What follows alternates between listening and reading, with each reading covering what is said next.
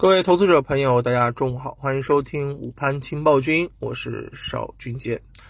呃，这个中午收盘了啊，我们可以看到啊，目前呃整体的这个市场呢啊有一点点这种止跌的这种感觉。那虽然沪指继续回调，但是创业板指涨幅在上午超过了百分之一。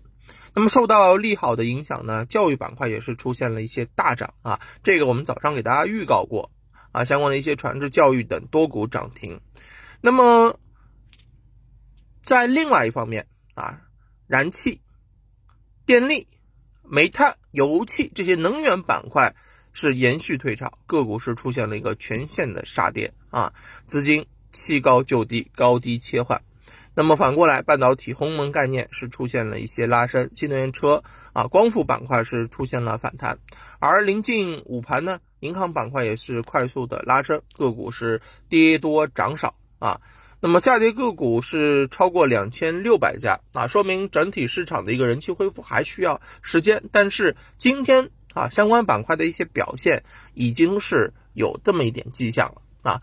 那么另外一方面呢，值得一提的就是量能啊。沪深两市半日成交额不足五千四百亿元啊，整个量能是持续的出现了一些萎缩。那么从这样的一个情况上面来看啊，我们投资者呢还是啊在选择品种的时候要更加的这个注重啊，目前你选择品种的一个质地啊，因为我们说过啊，进入到三季报之后啊，进入到三季报之后。嗯，所有的这个品种都必须以这个业绩来作为出发点，不光要考虑它的一个业绩增速，还要考虑它是否啊在未来依然会有一个比较好的收成，对吧？这个是要嗯去进行区分的。那么另外一方面呢，其实从操作的这种节奏上面来看，我们在近期也看到了啊这个板块跌完啊，明天涨。